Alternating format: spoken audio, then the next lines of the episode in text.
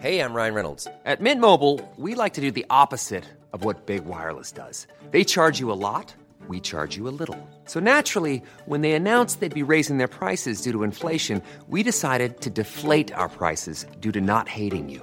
That's right. We're cutting the price of Mint Unlimited from $30 a month to just $15 a month. Give it a try at mintmobile.com slash switch. $45 upfront for three months plus taxes and fees. Promo rate for new customers for limited time. Unlimited more than 40 gigabytes per month. Slows. Full terms at mintmobile.com.